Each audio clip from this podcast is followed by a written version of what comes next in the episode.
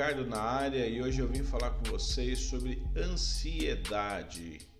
Eu não sei se você é ansioso ou conhece alguém que tem ansiedade, mas é um transtorno extremamente comum, principalmente hoje em dia.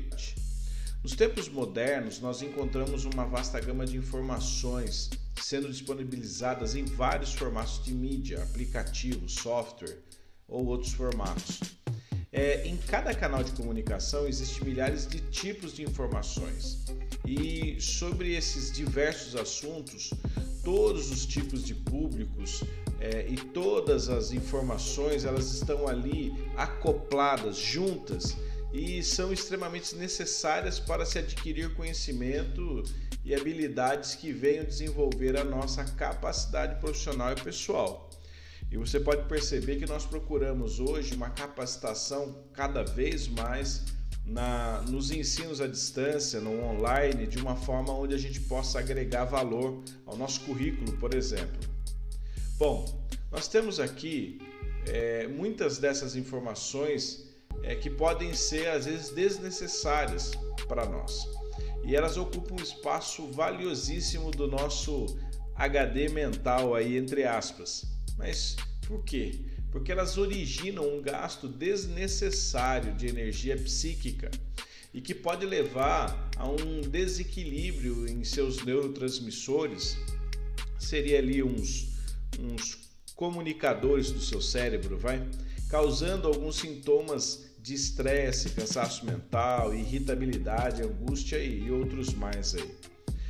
Para esses sintomas, é, a gente precisa entender que existem em muitos casos uma atribuição de nomes para alguns transtornos, mas alguns deles às vezes acabam caindo de encontro e são conhecidos como uma palavra do nosso tema que é ansiedade. A ansiedade, de uma forma simples, ela forma, né, uma estrutura em que a gente encontra na mente posicionado de forma de alerta para algum possível problema que venha acontecer. Então, assim, auxiliando o cérebro a buscar alternativas prévias para evitar esse acontecimento, basicamente nós teríamos aí o nosso famoso plano B do cérebro. Só que como é que acontece isso? O que torna a ansiedade perigosa? A ansiedade ela é perigosa através da sua intensidade. Então perceba, ela numa dosagem adequada vai fazer muito bem para o organismo, porém toda dose excessiva vai causar mal para o nosso organismo. E quem transforma uma simples preocupação em um medo paralisante pode às vezes não conseguir mais exercer uma simples tarefa do seu dia a dia, por exemplo. Quando esse sintoma é observado, recomenda-se tratamentos com profissionais de áreas, bem como psiquiatra, psicólogo, psicanalistas, que irão, através de suas técnicas, orientar um paciente da melhor forma possível. Bom, além desses tratamentos especializados, nós podemos citar alguns hábitos que podem colaborar para evitar os sintomas da ansiedade como por exemplo bons hábitos de sono, relaxamento, descanso mental e físico, uma alimentação balanceada e seus exercícios físicos.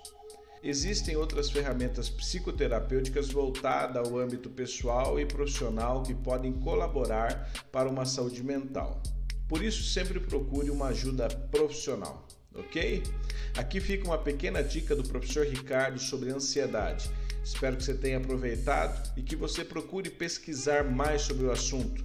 Ele está muito envolvido na nossa sociedade e tem prejudicado muita gente por conta desse sintoma. Então fica com Deus e até mais. Fui. Tchau, tchau.